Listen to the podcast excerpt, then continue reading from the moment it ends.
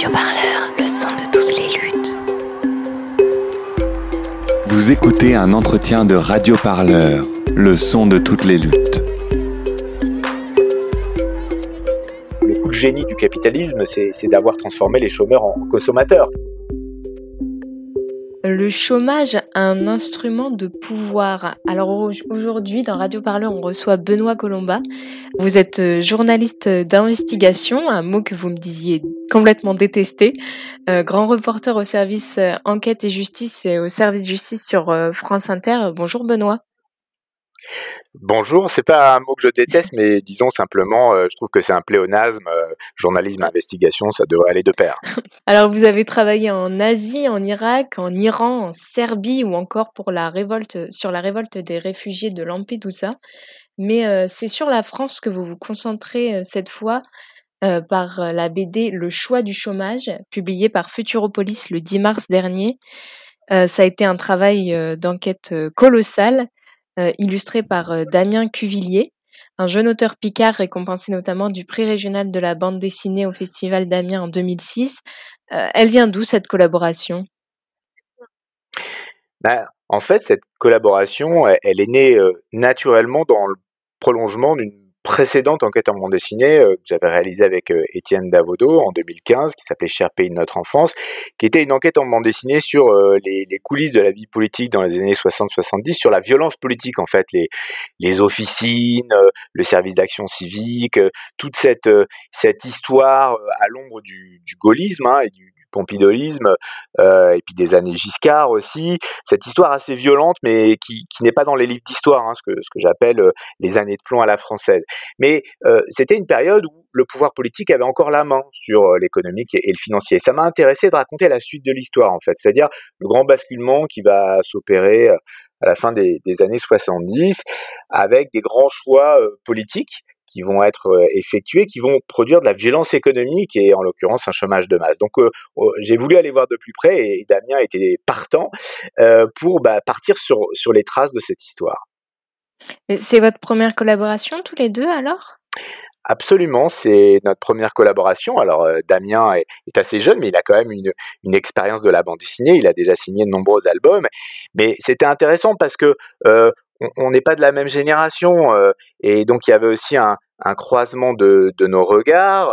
Euh, Damien a 20 ans de, de moins que moi, et, et c'était intéressant aussi. On n'a pas le même parcours, pas la même expérience, bien évidemment, et, et du coup, c'était intéressant parce que, euh, évidemment, quand on est parti dans, dans cette aventure, il y avait déjà une, un gros travail préparatoire. moi, je m'étais déjà beaucoup plongé dans, dans les archives, j'avais identifié un certain nombre de, de personnes. C'est une histoire que j'avais commencé à, à, travailler déjà il y a, il y a quelques années, et on, est parti ensemble là-dessus on, a donc rencontré de, nombreux acteurs de cette histoire, de très longs entretiens. Euh, Damien dessinait pendant les entretiens, puis il mettait aussi son, grain de sel, et c'était intéressant encore une fois parce qu'il avait son, regard à lui. Et puis on a voulu aussi raconter les coulisses de notre travail, donc il y a un peu une mise en abîme fait pour, euh, pour embarquer le lecteur avec nous et pour montrer aussi d'où on parle. Pourquoi le choix de la bande dessinée?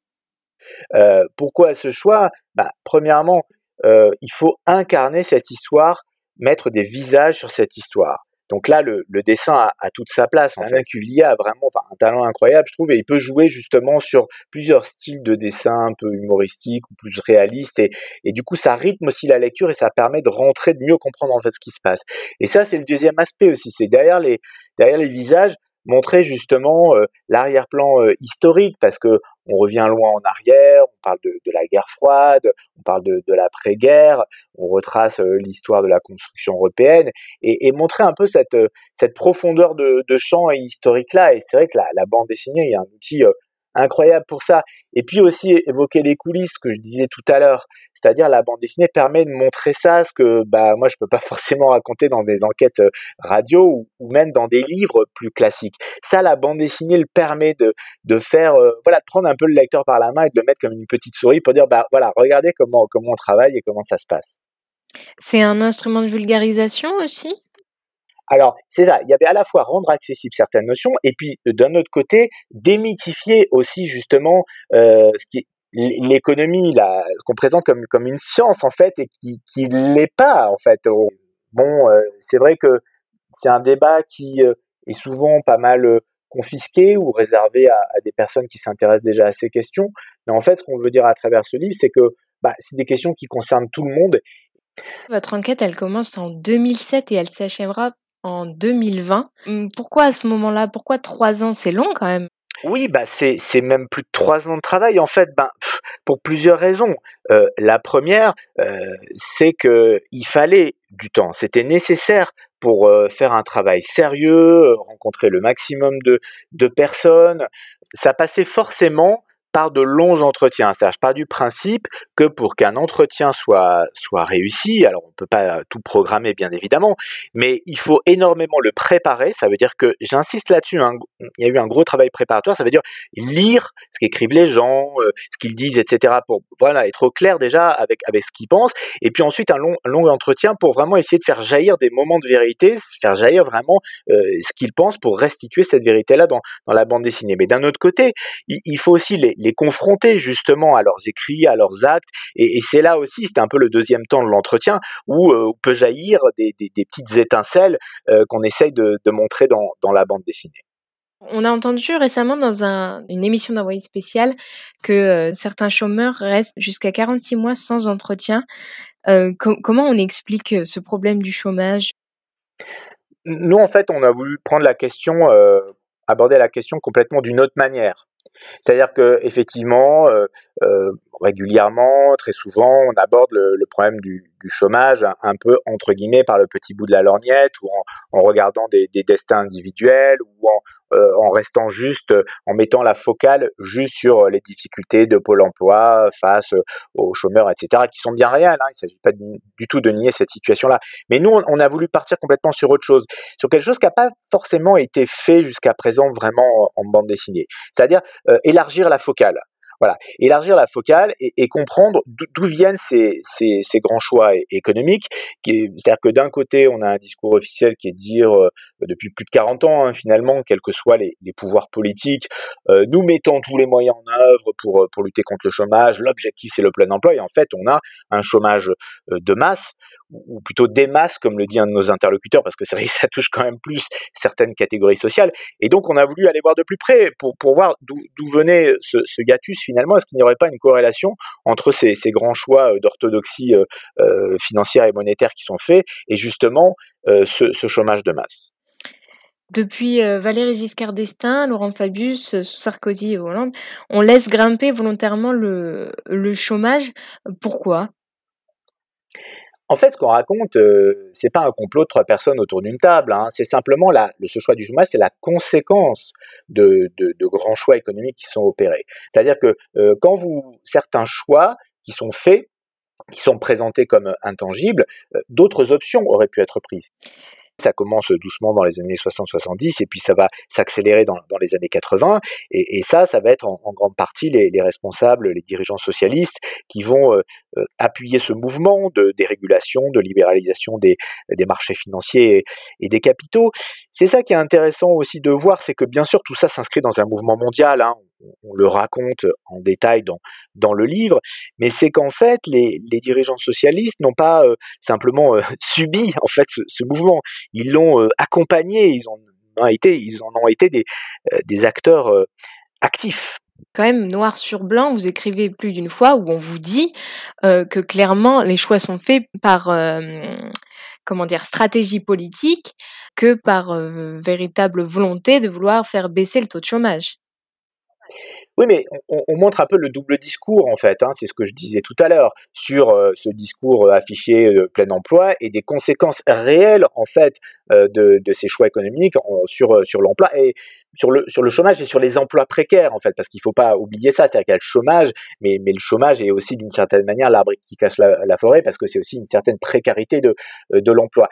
donc, évidemment que tout ça n'est pas dit comme ça. C'est pour ça que D'où l'intérêt, je pense, en tout cas c'est ce qu'on a voulu faire avec notre travail avec Damien, de lever un peu ce voile-là. Alors on trouve quelques pépites, hein, on trouve euh, quelques ce que j'appelle des pièces à conviction, parce qu'entre nous, en, blaguant un peu, on disait voilà, on, on essaye de, on se prend pas du tout pour des policiers ni pour des juges d'instruction, mais on a essayé d'avoir la même méthode de travail finalement dans une enquête policière. On veut retrouver des traces, des documents, retrouver les témoins, et donc on retrouve quelques documents quand même, quelques petites pépites qui permettent de lever le voile. Je pense notamment à un document d'une banque américaine qui date de 87, JP Morgan, une grande banque américaine, et qui on a retrouvé des, notes, par exemple une note de 87 au moment où le directeur du Trésor français vient pour vendre la politique française aux investisseurs étrangers. Bah, cette grande banque écrit noir sur blanc, on se félicite du fait qu'en France il y a 11% de taux de chômage. C'est très bien parce que comme ça, ça permet justement de mettre la pression sur les salaires et ça permet d'éteindre toute révolte sociale. En 1981, Mitterrand il est élu avec le slogan D'abord l'emploi. D'ailleurs, vous interrogez son ministre de la Recherche et de l'Industrie, Jean-Pierre Chevènement, qui vous dit le plein emploi c'était l'objectif. Mais pour d'autres courants qui composaient le Parti socialiste, je n'en suis pas sûre. Est-ce que c'est pas un peu hypocrite du coup? Bah, C'est-à-dire, on montre vraiment le, double discours, c'est-à-dire qu'effectivement, il y a une situation politique. Bon, François Mitterrand est élu, euh, sur la base d'un programme commun avec euh, avec le Parti communiste.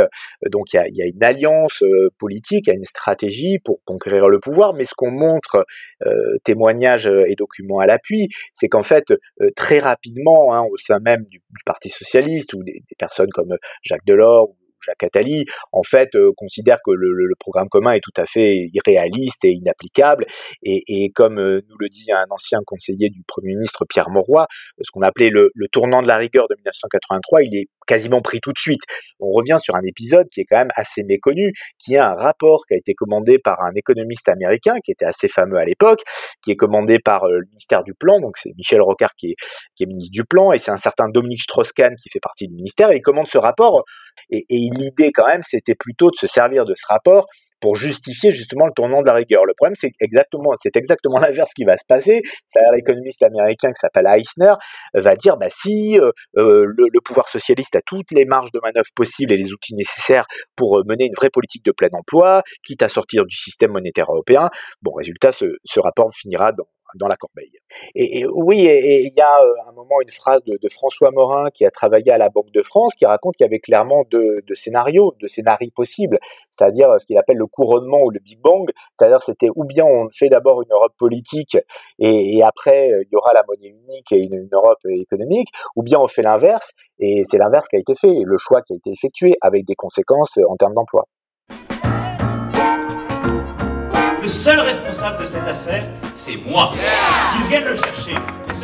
Radio Parleur, le média qui vous parle des luttes et qui vous en parle bien. Eh ben, on n'est pas sorti du sable. Moi, ce que je trouve intéressant, c'est justement euh, la, le discours de euh, Daniel Lebègue en 1987, au moment où il doit quitter ses fonctions euh, à la direction du, Trésor, et il fait un discours euh, en présence euh, des différents responsables de gauche et de droite. Il y a Édouard Balladur, il y a Pierre Bérégovoy, il y a les, son, futur, son successeur à la direction du Trésor, et en gros, il dit voilà, je, me satisfais que nous, pensions tous la même chose, que nous, restions dans, dans cette politique économique et, monétaire, et quelles que soient les, les alternances politiques, finalement, nous, nous restons dans, dans même direction. Euh, si vous voulez, c'est ce qui est intéressant de, voir aussi, c'est comment ça se retrouve, y compris, j'étais quand même assez étonné, euh, dans les euh, la campagne euh, électorale. J'ai retrouvé, euh, en fouillant dans les archives du journal Le Matin, donc euh, proche du Parti socialiste à l'époque, une publicité électorale du Parti socialiste qui, en fait, se, satisfait, enfin, elle, présente le chômage, elle dit textuellement, la publicité, on la voit dans le livre, elle dit, avec la gauche, le chômage augmente moins vite qu'à droite. Donc le chômage de gauche augmente moins vite que le chômage de droite. C'est une façon euh, finalement en creux de dire bah oui le chômage il est là et, de toute façon c'est inéluctable. Après tout, est-ce que cet effort ne pourrait pas être évité? Est-il bien nécessaire? Et à ce moment-là apparaît la politique de rechange. Si quelqu'un a envie de dire, eh bien oui, il y en a une autre. Moi je réponds, aucune politique quelque moyen qu'elle préconise, ne dispensera les Français de l'effort nécessaire. dans les années 80, malgré le conseil des économistes, Mitterrand il choisit de maintenir une monnaie surévaluée pour rester aligné sur la monnaie allemande, donc le Deutschmark, ce qui signifie faire le choix du chômage euh, c'était une question de fierté politique, là encore? Oui, bah, il y a cette, euh, cette idée de, de, construction euh, européenne et, et, qui est présentée comme voilà l'aboutissement de, l'amitié franco-allemande, etc. Mais les Allemands, ils défendent leurs intérêts, hein, c'est ce qu'on raconte dans, dans, le livre. Helmut Kohl, Helmut Kohl va, va agir dans, dans, une certaine direction au moment de, la construction, au moment de l'unification de, l'Allemagne. Et, et, ce qu'on raconte, c'est que voilà, l'euro va être va être construit un peu sur sur le marque et, avec certaines certaines conséquences. ce que je disais tout à l'heure sur le fait d'avoir un moment des taux d'intérêt très importants pour que le, le franc soit soit au niveau du, du marque, ça va se payer en, chômeur. Et d'ailleurs, Jacques Delors l'a dit dans des déclarations il y, a, il y a quelques années. Alain Minck reconnaît que bah oui, ce choix-là, il, il s'est payé aussi en, en, en chômeur. Donc c'est bien sûr que cette, euh, cette relation euh, franco-allemande, le lien entre François Mitterrand et, Helmut Kohl va, se concrétiser aussi de, cette manière-là.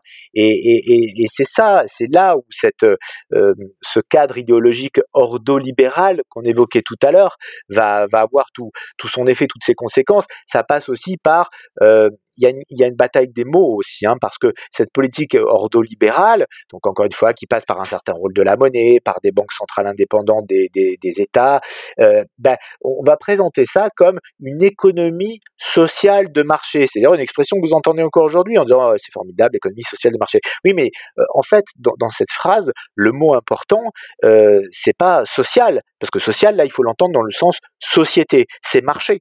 Donc c'est vraiment, encore une fois, un État au service du marché.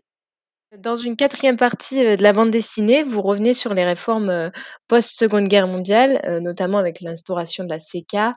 le but, c'est d'établir un marché commun et surtout la fédération européenne. Ici, est-ce qu'on met pas plutôt en avant l'idylle d'un de pays, de plusieurs pays unifiés, donc une communauté spirituelle, militaire, économique et sociale, un idéal de paix, plutôt que vraiment penser à l'économie française?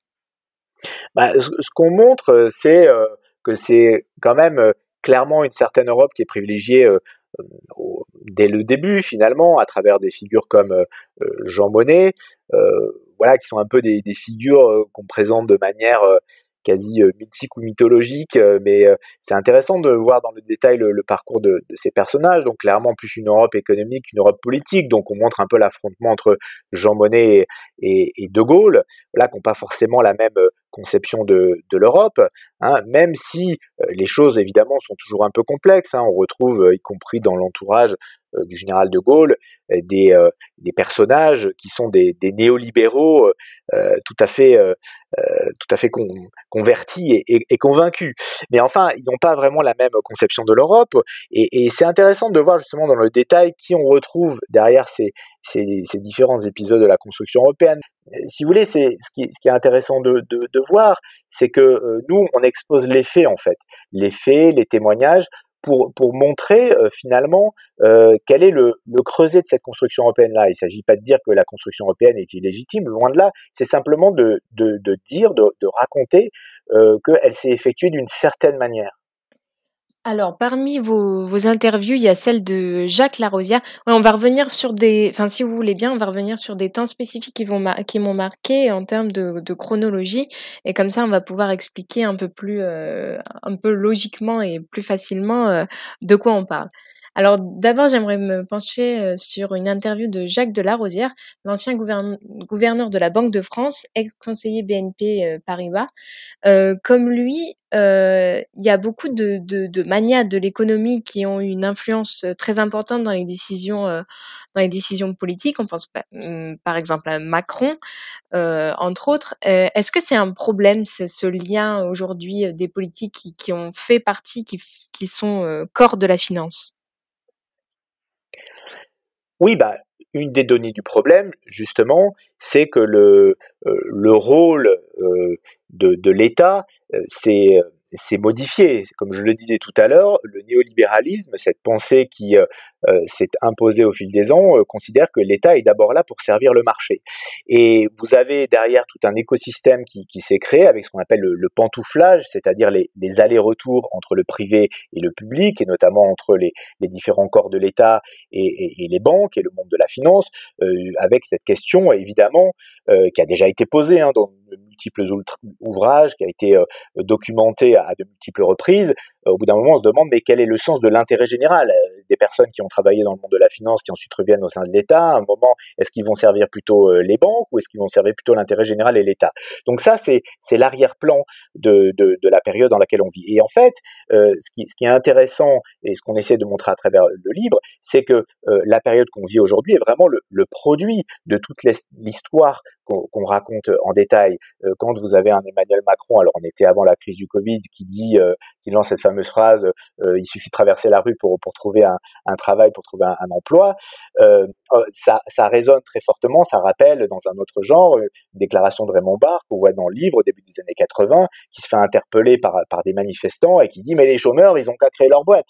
Bon, on est dans cette idéologie voilà que l'individu doit lui-même, en, se mettant en action, en, en s'adaptant, pouvoir faire face au marché du travail. Radio Parleur, le son de toutes les luttes. C'est dans la rue ça se passe. Dans, notre travail avec Damien, c'était assez intéressant parce que on a été rattrapé par, par cette histoire contemporaine avec les gilets jaunes, avec le coronavirus, et on peut pas dire qu'on a été extrêmement surpris, et c'est pour ça qu'on a voulu aussi le raconter dans le, dans le, dans le livre, parce que bah, tous ces derniers événements-là, euh, ils, prennent sens à la lumière de toute l'histoire qu'on raconte, c'est le produit de l'histoire qu'on raconte dans le livre. Les gilets jaunes, qu'est-ce que c'est finalement? Ça a été dit par bien d'autres personnes que moi. Ce sont des, personnes, des hommes, des femmes, euh, qui ont un travail mais qui n'arrivent pas à en vivre. Et c'est ce que je disais tout à l'heure, c'est-à-dire que la question du chômage ne doit pas occulter euh, la question du, travail précaire ou des personnes qui, ont un, boulot ou un bullshit job, comme disent les anglo-saxons, mais qui n'arrivent pas à s'en sortir. Alors j'aimerais revenir surtout euh, sur toutes ces petites euh, anecdotes entre guillemets euh, qui moi m'ont beaucoup m'ont beaucoup marqué dans, la BD. Donc par exemple ce, ce 3%, on le met au cœur du traité de Maastricht parce qu'il est une règle simple et compréhensible par tous. 3%, c'est simple, c'est pas 2,9, on n'a pas besoin d'expliquer, c'est 3. Et en plus, euh, Guy Abeille vous explique qu'il est purement symbolique parce que c'est une, puissance qui lui est propre dans l'imaginaire collectif. On parle des trois mousquetaires, des trois brigands, euh, etc. C'est assez intéressant de voir qu'on a utilisé euh, symboliquement des chiffres alors qu'ils ne signifiaient rien. Oui, bah c'est alors après ça c'est son interprétation effectivement sur sur la symbolique, mais il a l'honnêteté intellectuelle de de dire qu'effectivement du point de vue euh, économique cet euh, cet indice n'a pas de n'a pas de sens. Simplement, comme je le disais, à un moment, à un instant T, le pouvoir euh, socialiste avait besoin d'un d'un outil pour faire passer un certain nombre d'idées et, et il s'est appuyé sur sur cet outil-là. Une autre anecdote, c'est celle de l'invention du prix Nobel de l'économie. Euh, Est-ce que vous pouvez nous raconter, euh, nous raconter ça? Oui, bah c'est quelque chose qui est raconté par euh, Alain Supio, qui est un, un, juriste, un spécialiste du droit du travail, un fin connaisseur de toutes ces questions, et, et qui rappelle euh, bah, la espèce de grande entourloupe qu'il y a au, autour de cette création du, du prix Nobel de l'économie, parce qu'à l'origine, Alfred Nobel euh, n'avait pas prévu de, de, créer un prix Nobel d'économie, il, il, voulait euh, consacrer un prix Nobel uniquement euh, aux, aux, sciences dures, aux mathématiques, aux, à la physique, à, à des matières qui soit purement euh, scientifique. Or, euh, bah, un, prix Nobel d'économie a finalement quand même été, créé et, euh, qui d'ailleurs a été notamment accordé à Friedrich Hayek, donc un des penseurs du néolibéralisme, à beaucoup d'autres après. Mais, mais c'est intéressant parce que euh, finalement, ce prix Nobel fait, fait un peu partie de, de cette espèce de, euh, voilà d'écosystème que j'évoquais tout à l'heure, d'intimidation intellectuelle aussi, et c'est une façon de dire voilà euh, l'économie, d'imposer l'économie comme quelque chose de, de, scientifique et de cartésien, ce qui n'est pas le cas.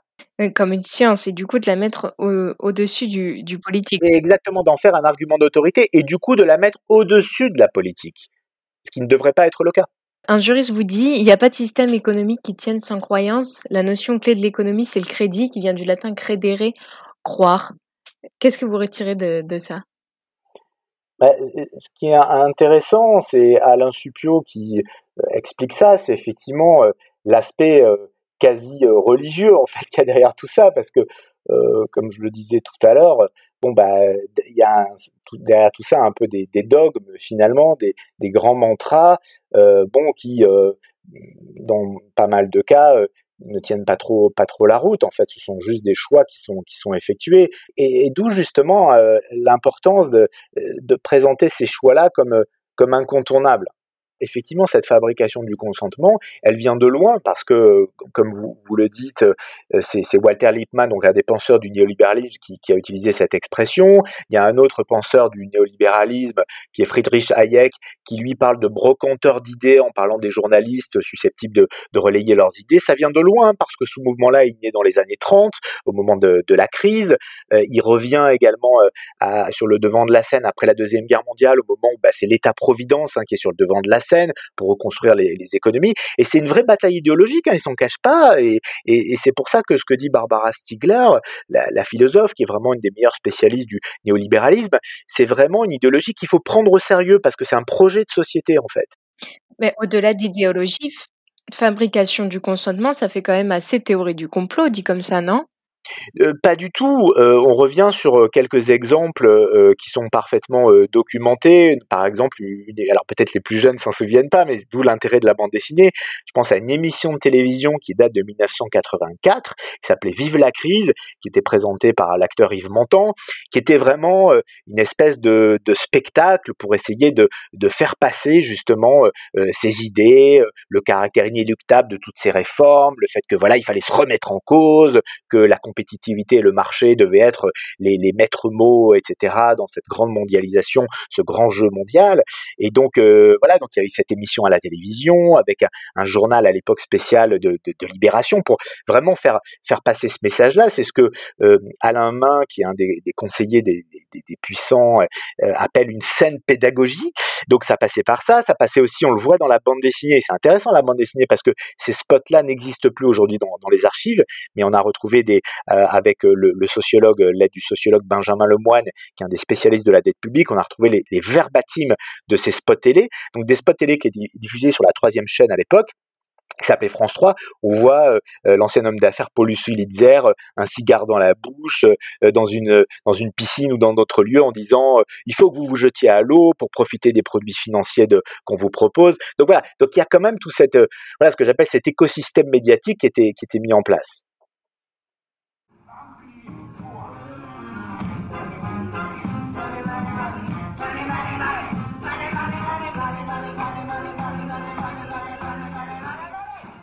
Vous avez d'ailleurs un, chapitre intitulé euh, euh, L'argent magique et qui montre euh, que, bah si, l'argent c'est un peu magique quand même.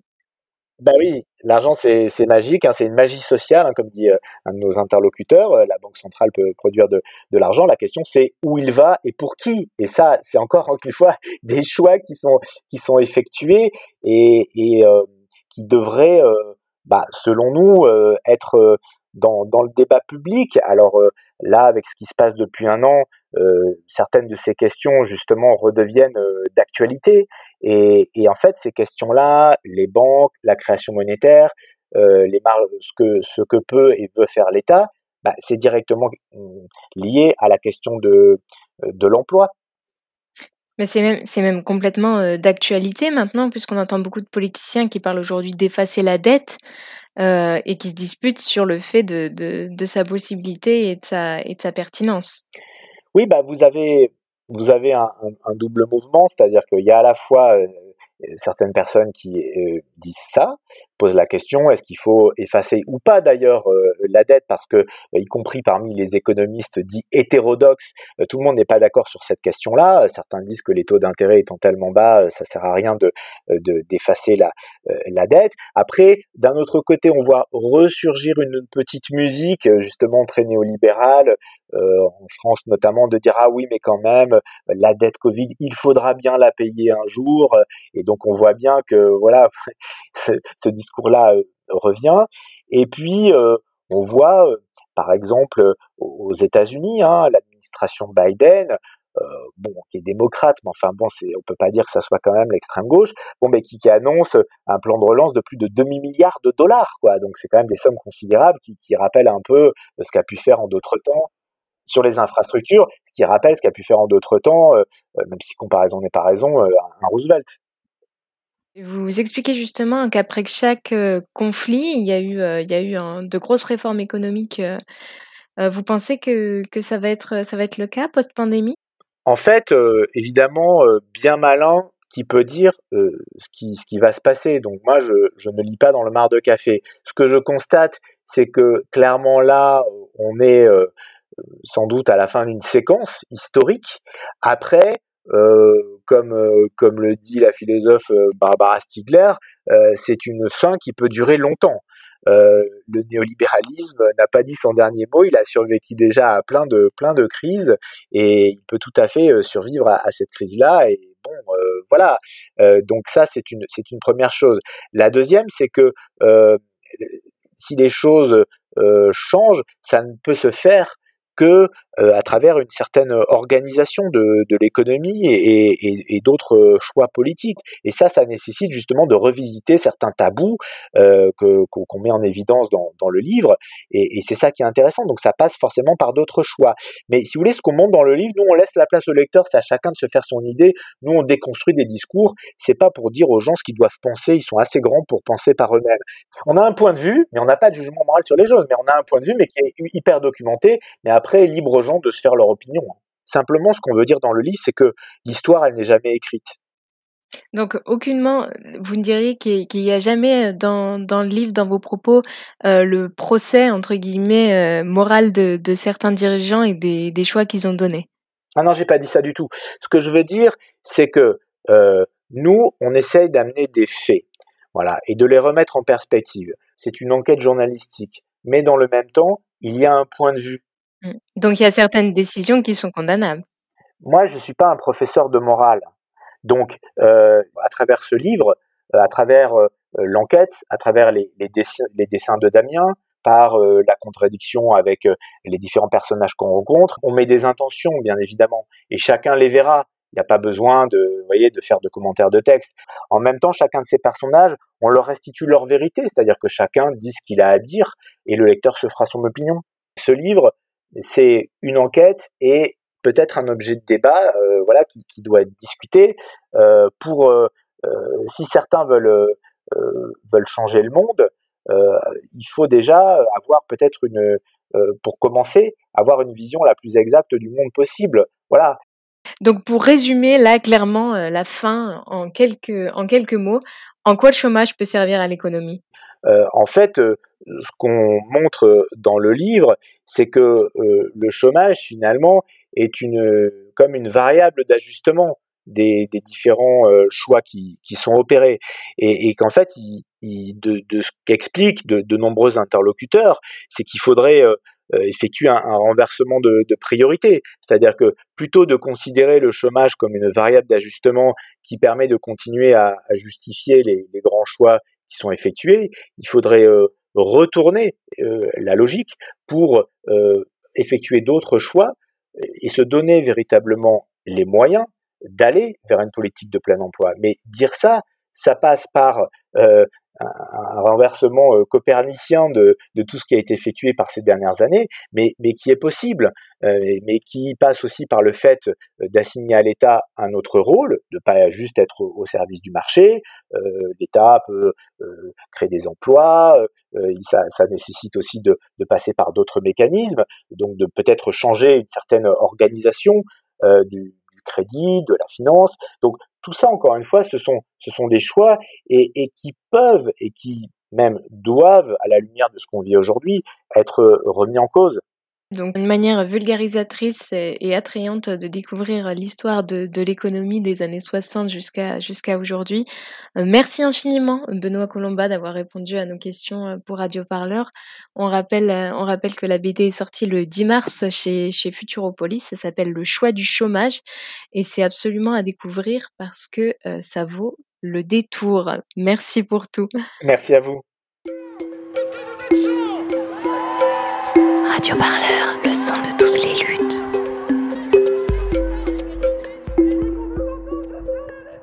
Merci pour cet entretien qui est à retrouver sur radioparleur.net.